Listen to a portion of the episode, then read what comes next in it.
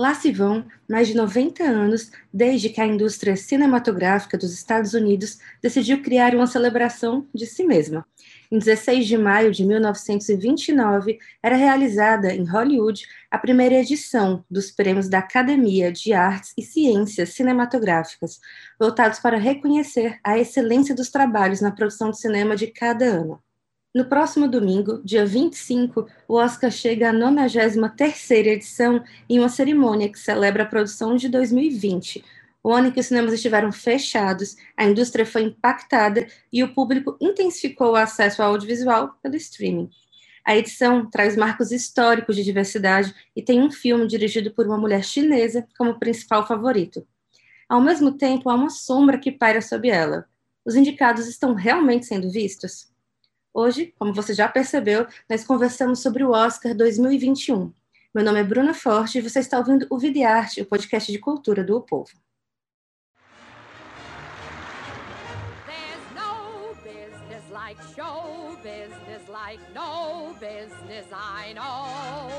Essa edição especial Oscar do podcast Vida e Arte recebe o crítico de cinema do Povo, João Gabriel Trez. Bem-vindo, João. Olá, bom dia, boa noite, boa tarde para todo mundo. Muito bem-vindo. Nós recebemos também o editor de cultura do Vida e Arte, o Renato AB. Muito bem-vinda também, Renato, de volta ao podcast. Olá, gente, que prazer estar aqui com vocês. E vamos lá falar de cinema, que é algo que eu amo muito e sei que vocês também são fãs. Então vamos embora, vai dar tudo certo. Vamos nessa. Bom, nós vamos discutir esses temas e também vamos apostar nos vitoriosos para a premiação. Vamos ver se a gente vai acertar ou não. e lembrando que nós estamos gravando esse episódio das nossas casas por causa da pandemia de Covid-19. Se você puder, fique em casa também. Bom, gente, a academia que promove o Oscar teve uma relevância desde o começo, tendo sido criada e composta nos primeiros anos por figuras muito relevantes dos estúdios de Hollywood, né? Como o produtor Louis B. Mayer, o autor Douglas Fairbanks, que foi o primeiro presidente da organização, inclusive, e a célebre de Bette Davis, que ela ficou imortalizada por filmes como O que aconteceu com Baby James, por exemplo. João, quero saber de ti, de que forma o prêmio foi se consolidando ao longo da história. Bom, é, fazer esse resgate histórico é muito importante, justamente porque a gente entende que desde o começo o Oscar tem é, pessoas ali fazendo ele, né, criando, produzindo o prêmio, é, pessoas importantes do próprio show business.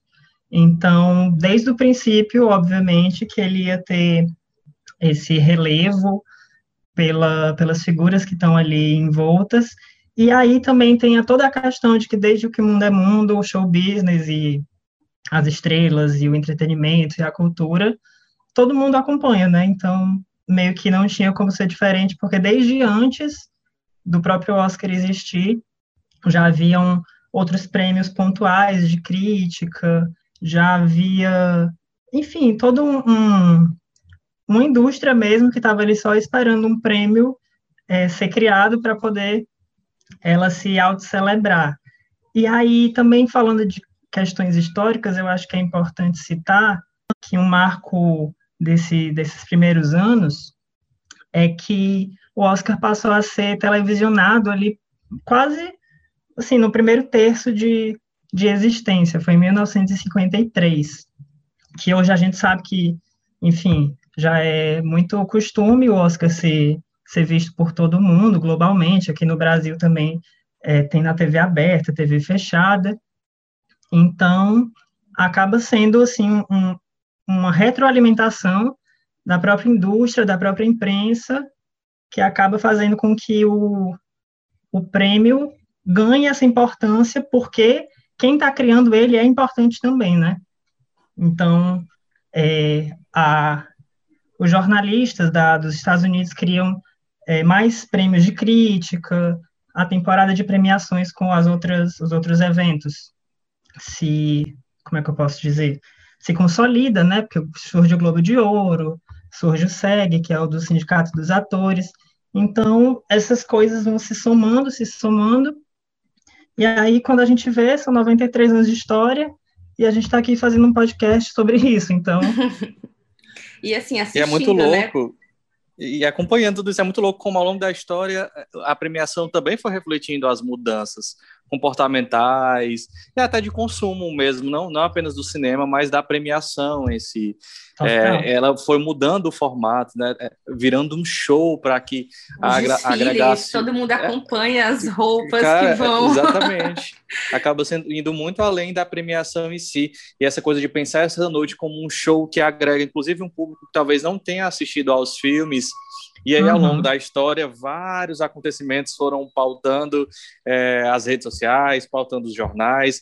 A gente imaginar que, recentemente, se a gente pensar nesses últimos anos, a quantidade de coisa que não aconteceu no Oscar, que tem cara de marco para a história, a, a história da premiação, isso que aconteceu com La La Land e Moonlight, por exemplo, assim, esse, esses, esses atos que, que parecem narrar uma história que vão ficando também, agregando um olhar quase místico a toda essa premiação, ao que pode Nossa. acontecer, a como vai impactar. Lembrei da história daquela selfie que foi tirada, né? Uma selfie de bastidor que reúne um monte de artista e que gera todo um engajamento nas redes sociais, as pessoas Sim. falam daquilo, vai parar na capa do jornal. Ou seja, é uma premiação, sobretudo norte-americana, mas que acaba falando ao mundo todo e não somente aos fãs de cinema. Tanto que é, foi uma é, celebração é... enorme, né? Ai, desculpa, João. Não, era só porque eu ia falar sobre essa história dessa selfie, porque é um sinal dos tempos, né? Como o próprio Renato falou, essa coisa de, tipo assim, desde o começo ali tem os jornais que eles, é, inclusive, eu achei, achei isso muito curioso quando eu estava pesquisando, que as, ali nas primeiras edições, é, a cerimônia era só a entrega do prêmio. Os vencedores já tinham sido divulgados pelos jornais, tipo, semanas antes.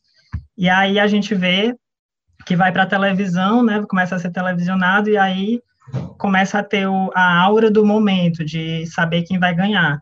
Aí chegam as redes sociais e, além de quem vai ganhar, tem que ter esses momentos que são mais quase memes, né? Assim, tipo a Jennifer Lawrence caindo é um meme. A selfie da Ellen DeGeneres é um meme também. Então, ainda tem essa, essa coisa do, do, dos tempos mudando de como a discussão também vai se, se alargando. Só isso. Eu acho que uma coisa que eu lembrei foi também da comoção que rolou no ano passado, quando o Parasita ganhou.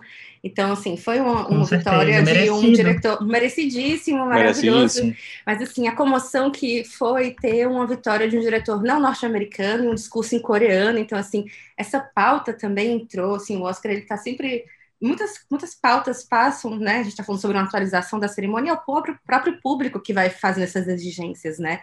De assim celebrar esse discurso que não é feito em inglês também. Enfim, isso também marca, muito, né? Isso, isso, isso, também acaba sendo histórico do momento que a gente vive. E a academia que foi tão cobrada por diversidade é, assiste isso acontecendo, então acho que, que também acaba sendo um sinal dos tempos. E só um, algo que eu lembrei, que esses dias eu estava lendo sobre o Oscar de 89, que foi um fiasco, que foi uma confusão, que colocaram... é uma loucura essa história, que colocaram uma atriz vestida de Branca de Neve para interagir com os atores, e todos os atores envergonhadíssimos, e, a classe artística se juntou para combater aquele Oscar, porque ninguém gostou da estrutura. Então, o Oscar não é de hoje que tem queda do povo, que tem meme, que tem vergonha. Assim, 89 já estava tendo confusão, porque é muito mais que só a premiação, é também aquele momento de reunir um monte de gente famosa, um monte de gente inalcançável, assim e é meio surreal, enfim, só, só, só compartilhar esse momento. Quem não sabe dessa história, por favor, procure. Eu me diverti muito assistindo a esse Oscar de 89. Eu já quero ver isso daqui a pouquinho. Bom, então, por essas e outras que o Oscar ele realmente deve ser levado a sério, porque ele também abre espaço para discussões muito importantes sobre diversidade que várias e várias vezes estão longe da televisão. O João acabou de falar que ele passa em TV aberta, então, assim, vamos falar um pouquinho sobre diversidade.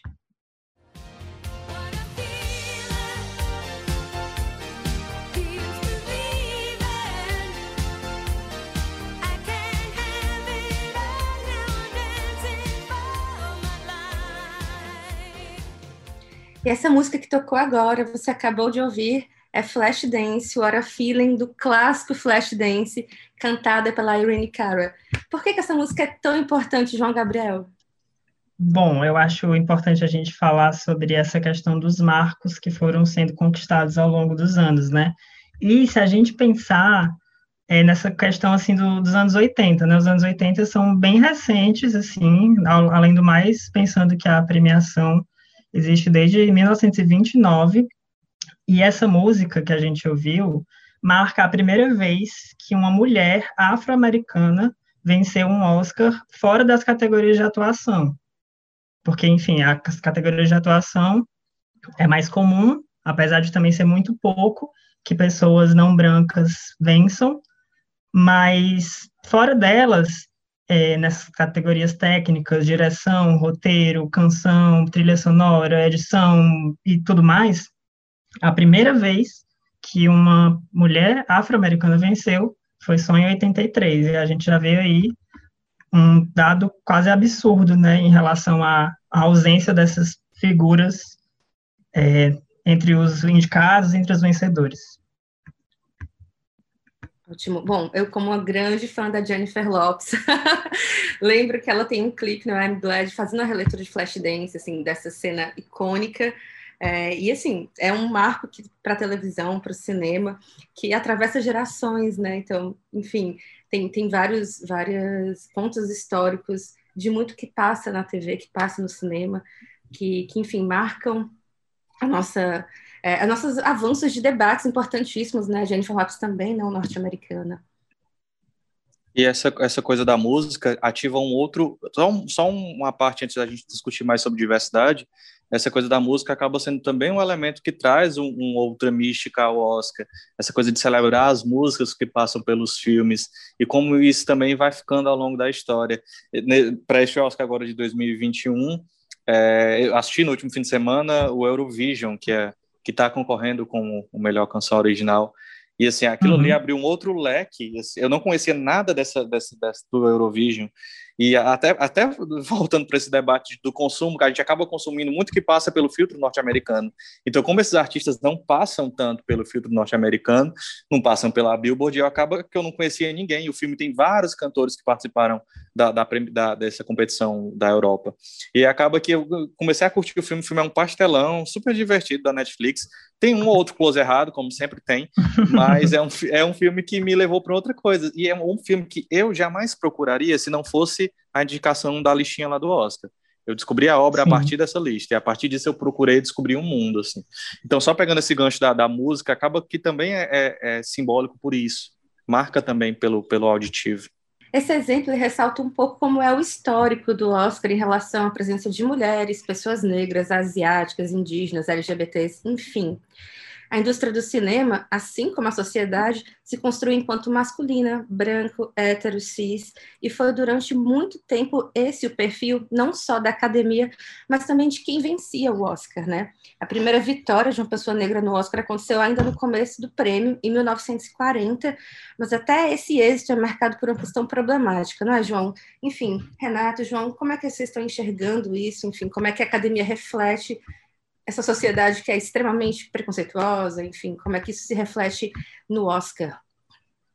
Esse dado do, da primeira pessoa negra que venceu é importante falar porque foi a atriz Hattie McDaniel e ela ganhou por E o Vento Levou, que é um filme que atualmente ele é considerado extremamente racista, mas passou um tempo até esse entendimento chegar e ser colocado, por exemplo, quando ele esse filme acho que ele está em algum streaming dos Estados Unidos e antes do filme começar, tem um recado lá falando que aquela representação, a representação é, racial feita sob um ponto de vista completamente racista, dos anos 30 e tal, tal, tal. Enfim. Cheio de estereótipos, Hattie, né? Cheio de estereótipos, aquela mesma construção de sempre que a gente viu a vida toda. E a própria personagem, né, que a Hattie McDaniel faz, é uma, uma empregada, uma escrava da, da patroa lá, e faz tudo né? pela patroa, que é a Scarlett O'Hara, né, eu acho que é isso. Não isso. vi o filme. Ah, eu vi e é... revi também só depois de muito tempo, enquanto uma pessoa branca, inclusive, é que a gente começa a notar, né, essas discussões são importantíssimas, porque atualizam nossas referências, né?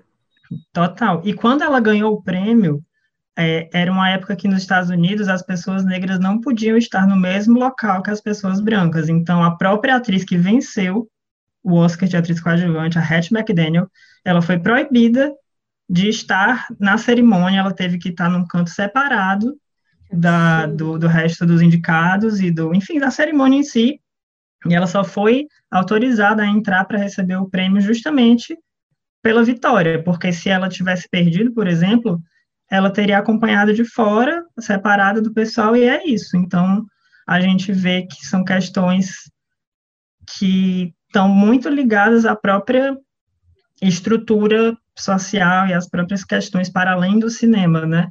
Mas, obviamente, se refletindo no cinema, porque se a gente for pensar que a segunda pessoa negra a vencer um Oscar, a primeira foi ela, em 1940, a segunda foi só em 1963, que foi o Sidney Poitier, que ganhou como melhor ator. E aí a gente pensa também que a primeira melhor atriz, né, porque a Hattie foi atriz coadjuvante, a primeira mulher negra a vencer melhor atriz foi só em 2001, que foi a Hailey Berry. Então, são esses vácuos entre um marco e outro que também eu acho que vale a gente pensar, né? Sobre esse momento da, da Hattie McDaniel, tem a série Hollywood, do Ryan Murphy, que está na Netflix, é, em cena esse momento, né? Recria esse momento.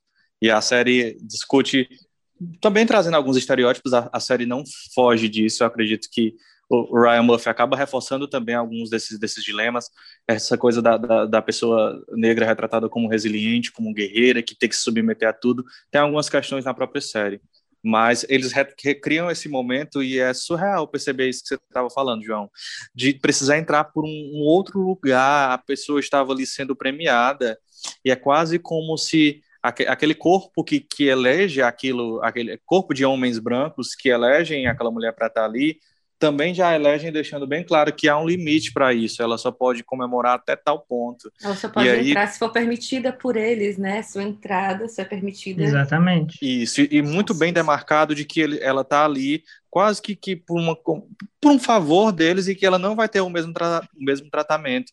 E é louco perceber. É, eles deixaram, coisa... né? É, eles deixaram ela tá ali e ela não tá ali como eles, ela tá ali de um modo diferente. é muito louco perceber esses vácuos, é muito tempo entre uma coisa e outra. E imaginar que essas atrizes estão é, aí produzindo filmes a vida toda e não estão tendo reconhecimento. E pensar com uma atriz branca como a Mary Streep, por exemplo, que é, enfim, é excelente. Tem, tem, tem todo, tem todo o. É uma atriz realmente que marca gerações mas ela está ali tendo chance de estar tá na premiação ano após ano, várias vezes, enquanto outras atrizes vivem esses vácuos enormes e estão aí produzindo, estão aí fazendo, elas estão gravando os filmes. Por que, que eles não, não, estão sendo reconhecidos? Porque esses papéis não estão chegando até elas.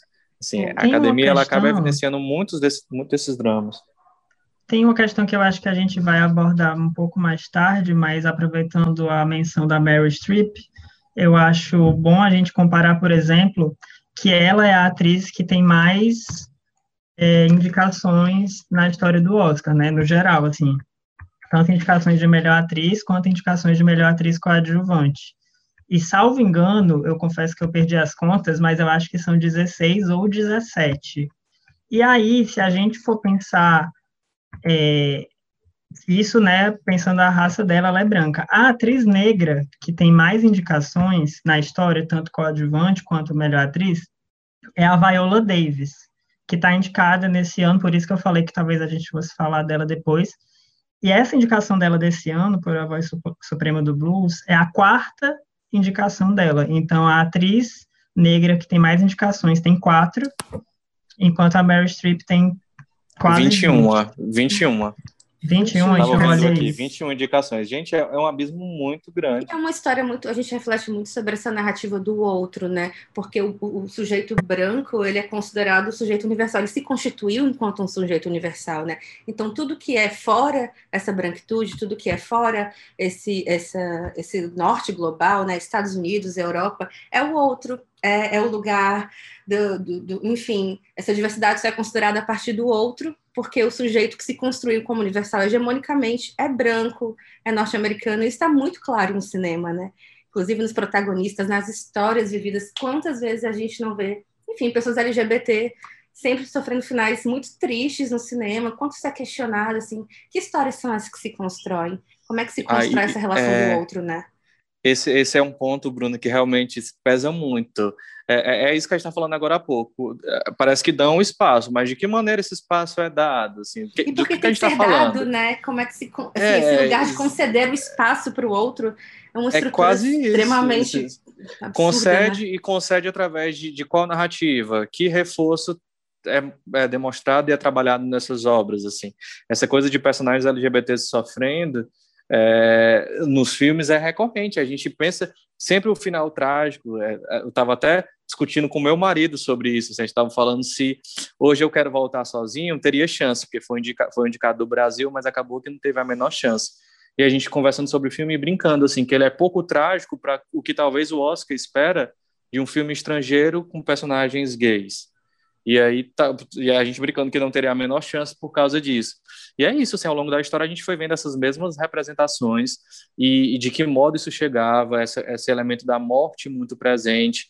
E aí os próprios artistas que estão ali talvez não, não é, sei lá, não, não, não reflitam essas questões da, da maneira que deve ser refletida. É muito triste perceber a academia dessa maneira. Até hoje está mudando, obviamente está mudando. O Me Too é, é, acabou provocando tudo isso essa coisa de um Oscar 100% branco, mais uma vez, como recentemente foi pauta, também está empurrando mudanças, mas eu sinto que isso tudo ainda é muito lento. É só porque no começo o Renato falou do Moonlight, né? Que foi um vencedor de melhor filme, venceu outros prêmios de, de melhor, acho que melhor ator coadjuvante, melhor roteiro. E é um filme que trata é, ali de questões raciais, de questões é, LGBTs e tal, é uma completa bola fora da curva do, do, do, perfil que geralmente é reconhecido, né? E além do mais, é uma produção independente muito pequena que conseguiu vencer e conseguiu vencer naquele contexto que o Renato falou no começo, que primeiro anunciaram La La Land, aí depois foi, oh, não, é o Moonlight, então, tipo, ainda, óbvio que isso é mais simbólico do que prático, mas até o momento da glória do filme ele é atravessado ali por alguma coisa que, que não, não flui, né? Ele é lembrado por causa da comicidade da situação primeiro, antes de ter sido reconhecido, né? Como filme, é. enfim, vencedor de melhor filme. Bom, em 2021 nós temos nove pessoas não brancas entre as 20 indicadas nas categorias de atuação, o que é um recorde, né? E também pela primeira vez na história, duas mulheres estão indicadas à melhor direção. É inacreditável a gente estar tá falando sobre primeira vez na história de duas mulheres indicadas em 2021, né? Gente, como é que, enfim, como é que essa questão do machismo, dessa estrutura muito patriarcal também atravessa o Oscar? A gente não só fala de duas mulheres indicadas pela primeira vez em 2021, como essas duas mulheres são a sétima e a oitava diretoras a serem indicadas na história de 93 anos do Oscar. Antes foram Olha só isso, seis gente. mulheres. Que loucura só uma ganhou. imaginar isso. Que loucura imaginar isso, assim. De, de que indústria é essa que a gente está falando? É, é, é, surreal, desculpa, mas eu não, eu não sabia desse dado e isso me, me pegou de surpresa, realmente. É, é, é complicado a gente pensar nessas coisas. Porque justamente a gente olha em retrospecto e vai pensar a questão dos marcos históricos e tal, e a gente está em 2021 chegando num marco que não é só essa questão de ter duas no mesmo ano, tipo, uau, né? Porque todo ano sempre eram cinco homens e é isso, mas são duas que marcam que, tipo assim, finalmente vai talvez começar a ter mais, né? Assim, agora que é, teve esse precedente de duas no mesmo ano, é capaz que no próximo ano também possa ter, no outro possa até ter três, quem sabe, né? É. Bom, um outro marco é, histórico para o Oscar foi o movimento Oscar So White, em português, esse Oscar tão branco, como a gente já vinha comentando, enfim, sobre essas questões raciais que atravessam o Oscar. Esse movimento ele foi criado em 2015, um ano em que, pela segunda edição consecutiva, somente atores e atrizes brancos foram indicados. Quais são os impactos dessa ação que a gente consegue ver de 2015 para cá? Tem uma coisa que eu acho importante falar, que tem relação com essa porque, enfim, se a gente for ver os prêmios, os indicados, aliás, do Oscar é, quando tem esse, esse movimento crítico, são todos brancos. Aí no ano seguinte ao movimento crítico, eles colocam ali algumas pessoas não brancas. Aí no ano depois volta a ser tudo igual, todos brancos. E aí tem uma coisa que o próprio Oscar, a própria academia fez para tentar construir ali uma uma continuidade, né, não fazer uma questão de é, sempre ter uma ruptura anual é que eles mudaram algumas regras e a partir de 2024 para um filme ser eleito, eleito não, elegível ao prêmio de melhor filme, ele tem que atender a uma série de critérios que eles chamam de critérios de diversidade.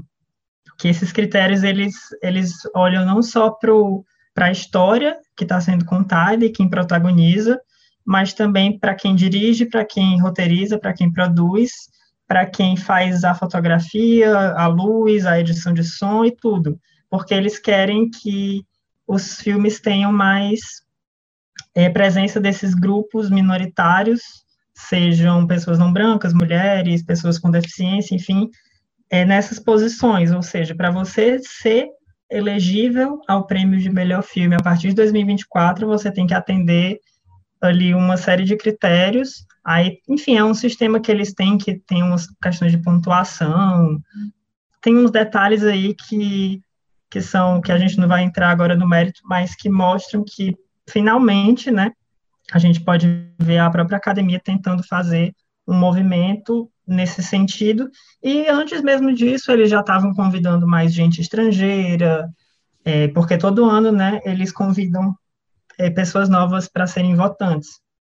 Então, os próprios movimentos anteriores desse, desses convites, mais esse, esses critérios novos, eles mostram pelo menos uma boa intenção, né? Uhum. É, como a gente discutiu, demorou um pouquinho, né? Mas que bom que, que isso tem sido pensado também como algo não a montanha russa, mas algo realmente construído e pensado. E só uma parte aqui, Bruna, de algo que eu estava lembrando enquanto o João estava falando, é de como a gente a, a, ponta mais visível acaba, acaba sendo os atores, obviamente, que é quem dá a cara Sim. ao filme mas de algum modo existe também toda uma estrutura de produção, de, de, de, de enfim, de execução da obra que mantém também a, essa coisa toda do, das mesmas estruturas, dos mesmos homens brancos de sempre. E eu estava lembrando de, de Bela Vingança, que está indicado, e a produtora é a Margot Robbie, que é também atriz e tem uma produtora. E aí é, é, é interessante perceber esses movimentos correndo também no bastidor, dessas articulações acontecendo, de, de, de para a construção realmente de algo que não é só o que é mostrado ali, mas de pensar essas estruturas. Quando a gente vê a equipe de Moonlight subindo ao palco e, e percebendo como aquela equipe é formada, a gente começa a pensar nisso também, para além do que é visto na tela, de como essa estrutura ela também tem que ser mudada enquanto produção, enquanto direção, enfim, tudo isso que a gente está discutindo aqui. E sobre produção, a equipe do filme Judas e o Messias Negro, que também está indicado, acho que em seis categorias nesse ano, é, porque, enfim, quem é indicado para melhor filme são os produtores, né? Se o diretor é produtor, aí ele pode estar tá lá, mas quem, quem recebe a indicação são produtores. E é a primeira vez que uma equipe de produtores é completamente formada por pessoas negras em, nessa, nessa indicação de melhor filme. Então, também é um, é um marco desse ano, cheio de marcos, né? A presença das mulheres, nove pessoas não brancas indicadas. E a, também tem esse, essa questão do, da primeira equipe de produção totalmente negra dos 93 anos de história do Oscar. No escurinho do cinema, chupando drops de anis, longe de qualquer problema. Bom, a gente falou um pouquinho sobre filmes elegíveis ao Oscar, e uma das regras para um filme ser elegível é estrear comercialmente nas salas, um ponto que foi alterado neste ano por causa da pandemia de Covid-19, né? Então foi permitido que filmes apenas disponíveis em streamings fossem elegíveis. Vocês acham que isso facilitou ou não o acesso aos filmes? Eu diria que Eu... sim, né? Sim, sim. Eu sinto Porque que pode ser uma mudança. É, é, facilita de alguma maneira. E eu sinto que, que tem um momento em que eu acho que isso, de algum modo, veio para ficar. Não sei, posso estar falando besteira, mas eu sinto que já tinha um movimento em curso. Essa história da Netflix brigando para estar ali nas indicações, o que aconteceu no ano passado ela foi bem presente, né? Sim. E aí eu sinto que agora existe um movimento que, que talvez tenha. Eu acho que a, nossa forma de consumir cultura, acho que ela vai ser alterada permanentemente a partir dessa pandemia. Estou dizendo que a gente vai parar de ir ao cinema, mas eu sinto que existe um movimento maior que talvez surja daí. E eu sinto que o Oscar, assim como as outras premiações, realmente vão ter que entrar nessa lógica. Inclusive, saudades, né, de ir pro cinema, ficar no escurinho Nossa. do cinema. Ai, que saudade. Sim, eu tentava maratonar os, do- os filmes do Oscar todos. E reunir com os amigos, gente. Que maravilha É. se reunir com os amigos no final para assistir Sim. o Oscar juntos. Nossa Ai. senhora, tudo isso. Tão louco, parece outra vida, mas é isso. Triste. Em casa, né? Guardadinhos, contendo a pandemia, o avanço da pandemia. E eu queria- sinto, eu sinto que isso até também, é, não sei, deixou a coisa mais fria pro Oscar. Não sei se vocês têm essa percepção, mas eu sinto que o clima tá, um- tá um pouco mais. Eu sinto um desânimo, assim, eu tava Menos conversando com. o- envolvimento, né, com o Oscar. esse ano. É, e assim, eu tava conversando com outro jornalista que trabalha no Povo, e ele falando que, ah, o Oscar, e já não teve o Oscar, e agora, em abril, o Oscar, né, na época do carnaval. Pois é. Então, quase como se tivesse passado batido, assim, para aquele cara nem, nem fazia diferença ter ou não ter. Na cabeça dele já tinha até rolado. E é doido, assim, eu sinto que a coisa tá um pouco. tá- esse clima de desânimo, que é, é também um sinal desse momento que a gente tá vivendo, eu acho que acaba também respingando na premiação. É muito doido, porque justamente aquilo que eu falei no começo, né? Tipo Netflix. Muita gente tem Netflix, né? Quem pode ter o acesso, o Prime Video e tal. E vários filmes foram direto, né? Dessas plataformas, originais dessas plataformas. Eles, inclusive, estrearam no Brasil há muito tempo, desde o do final do ano passado, e estão aí para serem vistos e tal. Mas ao mesmo tempo que tem essa é, facilidade de acesso, também tem essa coisa meio contraditória que é uma constante sensação de que ninguém está vendo, ninguém está realmente sabendo. E eu o acho catálogo até é que imenso, né? Então tá ali assim, Pois é. catálogo imenso. aí se perde, você não sabe exatamente qual é se qual é aquele filme que está no Oscar, porque tem tem estreia toda semana, novas séries, novas coisas, aí meio que se perde no catálogo.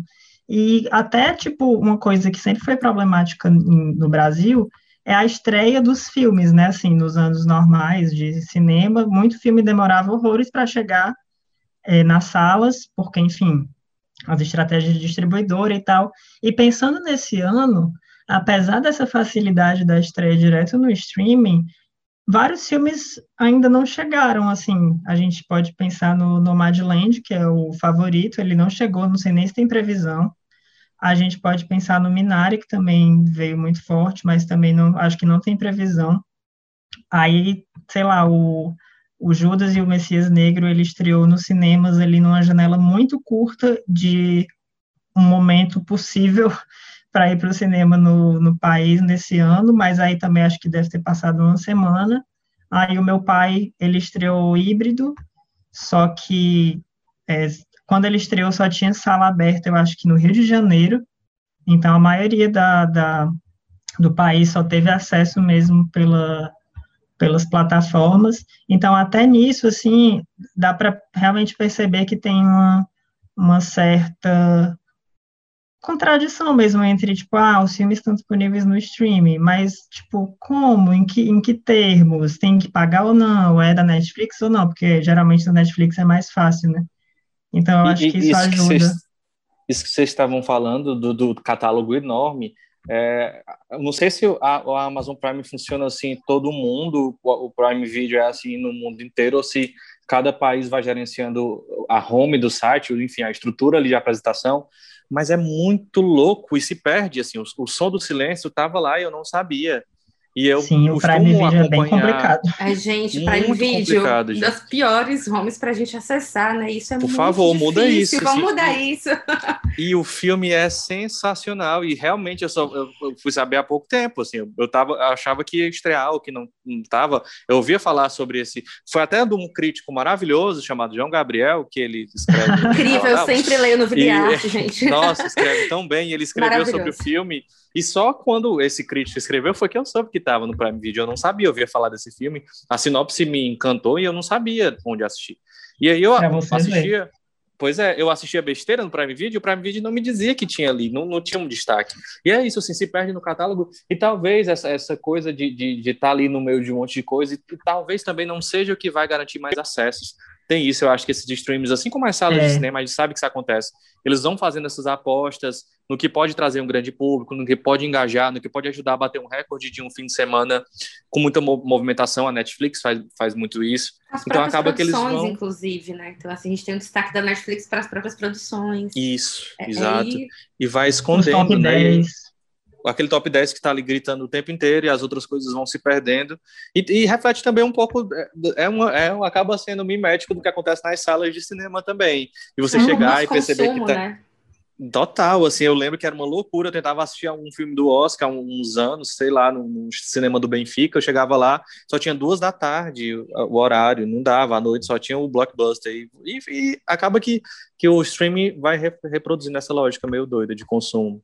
É, eu lembrei de uma coisa que eu até já falei com o Renato, que é uma coisa também que eu tinha sugerido para a gente conversar, mas é só, eu nem tenho os dados completos aqui, mas é só porque essa história de ninguém tá vendo, ninguém tá falando, ninguém tá sabendo, tem toda uma, uma discussão sobre, tipo, o quanto o, a audiência do Oscar vai cair nesse ano, porque todos os prêmios, Grammy, Globo de Ouro e tal, caíram, né, a audiência, e tem uma pesquisa de uma revista de entretenimento lá dos Estados Unidos, a Variety, que eles fizeram uma, um levantamento mesmo, que eles até chamaram de Oscar Invisível, que eles foram fazer umas pesquisas com pessoas, né, tipo, de público, espectadores, para saber o quanto elas conheciam, assim, tipo, a pergunta era bem básica, tipo, você já ouviu falar sobre esse filme? E todos os filmes, menos da metade, da, das pessoas que foram entrevistadas já tinham ouvido falar. Eu acho que o, o que tinha mais sido ouvido falar tinha, tipo, 40 e poucos por cento. Então, óbvio que dá, não dá para a gente fazer esse, essa, falar, ah, é porque tem pandemia, é porque está no streaming, porque eles não fizeram esse tipo de pesquisa antes, não é comparável. Mas acaba sendo curioso que justamente no ano em que os filmes supostamente estão mais acessíveis nos streamings, nem eles estão sendo exatamente é, falados, assistidos, ouvidos né? falar, assistidos, pois é. é e a academia, inclusive, está se preparando, eu acho que para esse flop de audiência que eu estava lendo agora, que eles estão preparando um show pré-Oscar, para além do tapete vermelho, um show pré-Oscar e um programa pós-Oscar, é, chamado Oscars After, After Dark, com, com, entrevistas, é, para que tenha ali, para que chame a atenção.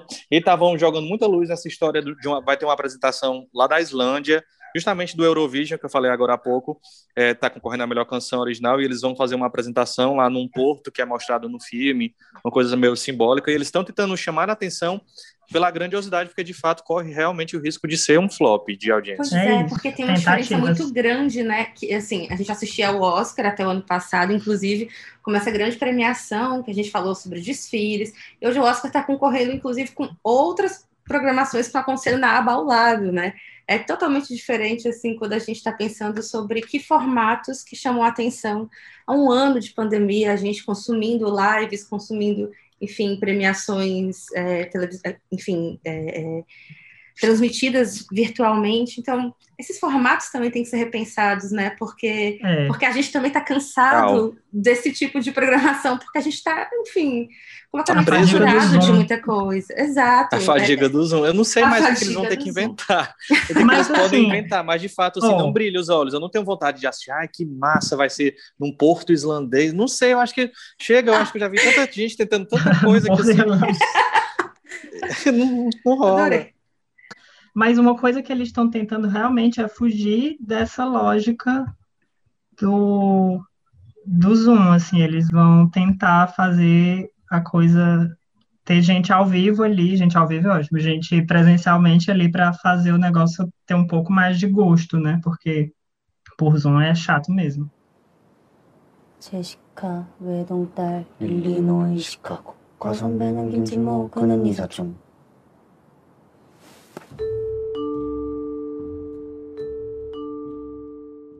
Bom, apesar de todo o desânimo, eu estou curiosa demais. E para finalizar, a gente, eu queria conversar um pouquinho sobre essas indicações, essa geral, pelas principais categorias, as análises, as torcidas, quem foi que assistiu o quê, enfim. E aí, nesse ano, melhor filme, nós temos Judas e o Messias Negro, Meu Pai, Mank, Os Sete de Chicago, O Som do Silêncio, e esses todos já estrearam por aqui, né, no Brasil, e tem outros inéditos como Bela Vingança, Nomadland e Minari. Quem ganha, gente? Só não pode ser o um Monkey, por favor. Só não... Detesto o Olha, faz dias que o Renato tá falando mal de Mank, eu não quis nem assistir. Gente, Mank assim, é surreal. Eu sei que a academia gosta, eu sei que a Hollywood gosta de se celebrar dessa maneira. Já fez isso bem, eu gosto é, de Era uma vez em Hollywood. Mas sabe, Mank, eu não sei, eu não sei dizer que as coisas não encaixam. A premissa é sensacional, mas uh, o desenvolvimento não faz jus. Enfim, eu tô, e eu é tô o mais contra indicado, né?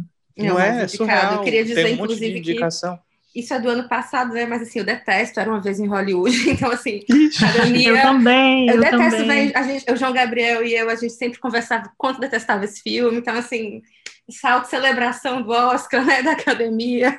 É, já Tá deu, ruim. gente. Já, Já, deu. já Cada ano piora, né? Cada É, ano bom. piora. La La Land era uma vez em Hollywood, Mank. Mas assim, era uma vez em Hollywood, eu não vou defender, não, viu, gente? Eu, eu, eu também tenho questões. Até Mas- porque a gente tem várias coisas para pontuar, assim, na época Mas que a eu- gente estava presencial no Videarte, É. o João Gabriel e eu sentávamos um na frente do outro e conversávamos muito sobre esse filme, Só tesourando. pelo- só falando Pelo mal. menos eu, eu sinto que tem uma fabulação, um desejo de fabulação. Não se concretiza, Tem. eu sei que, que Tem, a, tem que a coisa não. Mas o Mank nem consegue ser cru, nem consegue fabular nada, e você fica ali, aquela coisa, é, é, sei lá, sem, sem cor, literalmente sem cor e sem vida, e sabe, assim. Mas eu- a minha aposta, assim, o meu desejo, o meu coração está no Som do Silêncio. É um filme que, que me ganha. Eu sei que não é favorito, mas é, é um filme que realmente me ganhou pela sutileza, me ganhou pela atuação, me ganha pela, pela narrativa. Eu sinto que, que tem ali uma, uma, uma construção de, de uma história que não é dada, que não é óbvia, mas que ela tem um desenvolvimento que, que de algum modo puxa o, o espectador. Enfim, eu, eu, eu gosto muito do Som do Silêncio. É ótimo mesmo, eu gosto também. Mas assim, eu acho que, assim, se for para falar de quem vai ganhar pelos prêmios prévios, por, pelo burburinho, por, porque enfim, né, é isso. O Oscar ele vai se construindo com todo esse movimento. Aí, obviamente, talvez surpresas aconteçam, mas tudo indica que vai ser o Nomadland, que é o filme que é dirigido pela Chloe Zhao, não sei falar direito o nome dela, mas que é essa diretora chinesa que meio que desde que estreou o filme lá do Festival de Veneza do ano passado vem ganhando tudo. Ela deve ganhar também melhor direção, ou seja, vai ser marco atrás de marco, porque é o, vai ser o primeiro filme dirigido por uma mulher não branca a vencer. Mas ele não chegou, né? Por aqui, Não, então ainda nem vi, não sei, não, não- só ouço falar. Também estou muito curiosa, olha, eu acho inacreditável a gente não ter conseguido ver esse filme. Gente, cadê esse filme? Cadê o preferido para a gente assistir Queria. aqui no Brasil, né? Está aqui precisando ver esse filme para, inclusive, comentar sobre. Dos que eu vi, o que eu gostei muito, que não vai ganhar, mas enfim, fica aí um, um não é nenhuma torcida também, porque não, não, não torço muito não, assim, em relação ao Oscar. Eu torci ano passado pelo Parasita, porque era incrível, Crítico, era né? um marco Crítico, histórico. assim, idôneo. É, enquanto idôneo que sou, acho que, que vale destacar o meu pai, porque é um filme muito, muito, muito bonito, muito delicado, muito forte, que tem o Anthony Hopkins fazendo um, um homem de 81 anos que começa a passar por um processo de senilidade, perda de memória e tal, e a forma como o filme faz é muito interessante, assim, enquanto forma mesmo, né, porque o conteúdo desse, eh, tipo de história a gente já viu por aí em vários outros filmes de uma forma mais óbvia, mas nesse filme eu acho que eles fazem uma coisa muito interessante que é mudar um pouco as regras e o ponto de vista do desse desenrolar, então eu acho que vale bastante, mas assim, não vai ganhar, não sei nem se vai ganhar alguma coisa, porque todas as categorias que ele foi indicado tem ali um, um filme que talvez tenha mais chances, tipo Anthony Hopkins está muito bom, ganhou o BAFTA, que é o prêmio lá do, do, dos britânicos, mas todos os outros prêmios, o Chadwick Boseman, né, que é, faz a voz suprema do blues e que é um, uma indicação póstuma, porque ele faleceu no ano passado, todos os prêmios ele vem ganhando. Então, tudo indica que ele deve ganhar também. Mas aí se vai ter uma surpresa, que nem teve no BAFTA? Pode ser, não sei. Muito difícil ter essa, essa visão, mas é tipo isso, assim, dos que eu vi, o meu pai realmente é o melhor, e Mank realmente, para mim, é o pior. Bom, uma outra categoria que eu queria destacar também é a animação. É, eu acho que as animações no Oscar esse ano têm trabalhado o luto de uma forma muito delicada. E recentemente eu assisti um filme, uma animação que está indicada, é uma animação da China, é, que está na Netflix disponível, se chama A Caminho da Lua. Então, enfim, acho que, que o Oscar, inclusive, tem trabalhado, tem trazido algumas questões que estão atravessando muito o nosso cotidiano, e o luto é uma delas, né? O cinema tem trazido falas, enfim, reflexões sobre o que a gente está vivendo, esse grande luto coletivo, é, enfim, que a Eu não tinha pensado trouxe. nisso. Bruno, sobre isso do luto na animação, não tinha pensado nisso, mas até Dois Irmãos, ou Jornada Fantástica, que é um filme super colorido, super que, que, agrega um público infantil, ele também passa por luto. Bastante, eu assisti sobre por... a morte do pai, né? Morte do pai, eu não tinha pensado nisso, mas é realmente sou também, né? Dos três que eu vi, os três têm essa Sim, questão. Sou. E de, cada um de uma maneira muito diferente. Eu não, não tinha relacionado isso, mas de fato é um momento que a gente está vivendo um grande luto. sobre isso. E assim, falando com crianças, né? Um público, enfim, muitas vezes é um público infantil, está falando sobre morte. A Caminho da Lua tem uma narrativa linda, assim, a falar sobre um vilarejo chinês, sobre tradições, sobre costumes. Então, assim, passa por questões muito bonitas, muito delicadas, e eu acho que o cinema também traz elaborações muito fundamentais para a gente, a arte, né? Traz elaborações fundamentais, e uma delas é essa, como lidar com esse luto coletivo que a gente está vivendo, né? Eu acho que o Oscar esse ano está trazendo alguns filmes que passam por isso de uma, de uma maneira muito delicada, assim, muito bonita. Eu acho que vale a pena a gente conferir as animações do Oscar. E Soul faz isso tão bem, assim, eu, eu, eu amei o filme. Não eu pelo. Também. Eu, é favoritaço. Eu, eu, fui, é favoritaço. Eu fui em busca de um óbvio que eu não encontrei ali eu, é, sei lá, eu acho que eu, eu senti uma vibe meio de divertidamente, então eu fui querendo, eu sou fã demais do divertidamente, eu fui querendo um dois dele, e aí encontrei outra coisa ali, mas igualmente bonito, assim, um filme que vale muito a pena. Ótimo. Alguma outra categoria que vocês querem destacar? Vamos falar sobre alguma outra? Hum, deixa eu pensar. Eu acho que a gente pode pensar em melhor direção, né? Só para deixar registrado que possivelmente vai ter essa vitória da Chloe Zhao, é, sendo um marco, segunda mulher a vencer, primeira mulher não branca. Se não for ela, vai ser a famosa, o famoso plot twist, porque realmente ela venceu todos os prêmios até então, de sindicato de diretor, Globo de Ouro, prêmio da crítica, tudo. Então, se o plot twist vier, não sei quem, quem venceria, mas vai ser chocante. Aí, sei lá, Melhor atriz está bem aberto também, porque. Ah, é legal falar de melhor atriz, sabe por quê? Porque todos os prêmios prévios deram resultados diferentes entre si. Então, não dá muito para. É, não, é da, da, emoção, né? O mínimo da de emoção para essa edição. porque, inclusive, tipo, a a Frances McDormand, do Nomadland, ela estava muito, assim, considerada favorita, só que aí ela deu uma caída e subiu a Carrie Mulligan, do Bela Vingança. Sendo que aí a Carrie Mulligan foi perdendo os prêmios, assim, ela ganhou o prêmio do Critics' Choice Awards, só que no BAFTA quem ganhou foi a Frances McDormand, no Globo de Ouro quem ganhou foi a Andra Day, que é dos Estados Unidos versus Billie Holiday, e falta qual? Viola Davis no, na voz suprema. A Viola Davis, isso, no SEG. Então, esses quatro prêmios importantes, um foi para Viola Davis, outro foi para Francis, outro foi para Carrie e outro foi para Andra Day. Que Só quem não ganhou gente. foi a Vanessa Kirby, do Pieces of a Woman, que é da Netflix. Então, ela tá meio carta fora do baralho, mas essas outras quatro, assim, pode literalmente ser qualquer uma. Viola tá incrível. Que... Sempre, né? Que maravilhosa. Sempre sempre ela é uma atriz incrível e que bom que ela está conseguindo ter uma constância, né? Aquilo que a gente falou lá no começo. É uma loucura imaginar só quatro indicações, mas enfim, eu sinto que a partir de agora, ou torço para que a partir de agora ela esteja cada vez mais presente. Vamos esperar essa animação. Essa, essa surpresa, né? Pelo menos uma animaçãozinha aí de uma surpresa. Agora, deixa eu só citar um filme que eu tô torcendo por ele. Ele tá, tá em categorias absolutamente irrelevantes para a maioria das pessoas. Mas, assim, eu torço, eu torço por Tenet em efeitos visuais por um único motivo. Foi o único filme que eu assisti em 2020 no cinema. Foi o único que eu assisti em 2020 no cinema. E, assim, é um filme que, se tratando de efeito visual, é o filme. E não sei se é porque eu tô com saudade de cinema, não sei se é porque faz muito tempo que eu não vejo nada, mas assim, eu tô na torcida. Ele tá concorrendo só em duas categorias, técnicas, efeitos visuais e melhor design de produção, mas eu queria que o bichinho ganhasse pelo menos uma.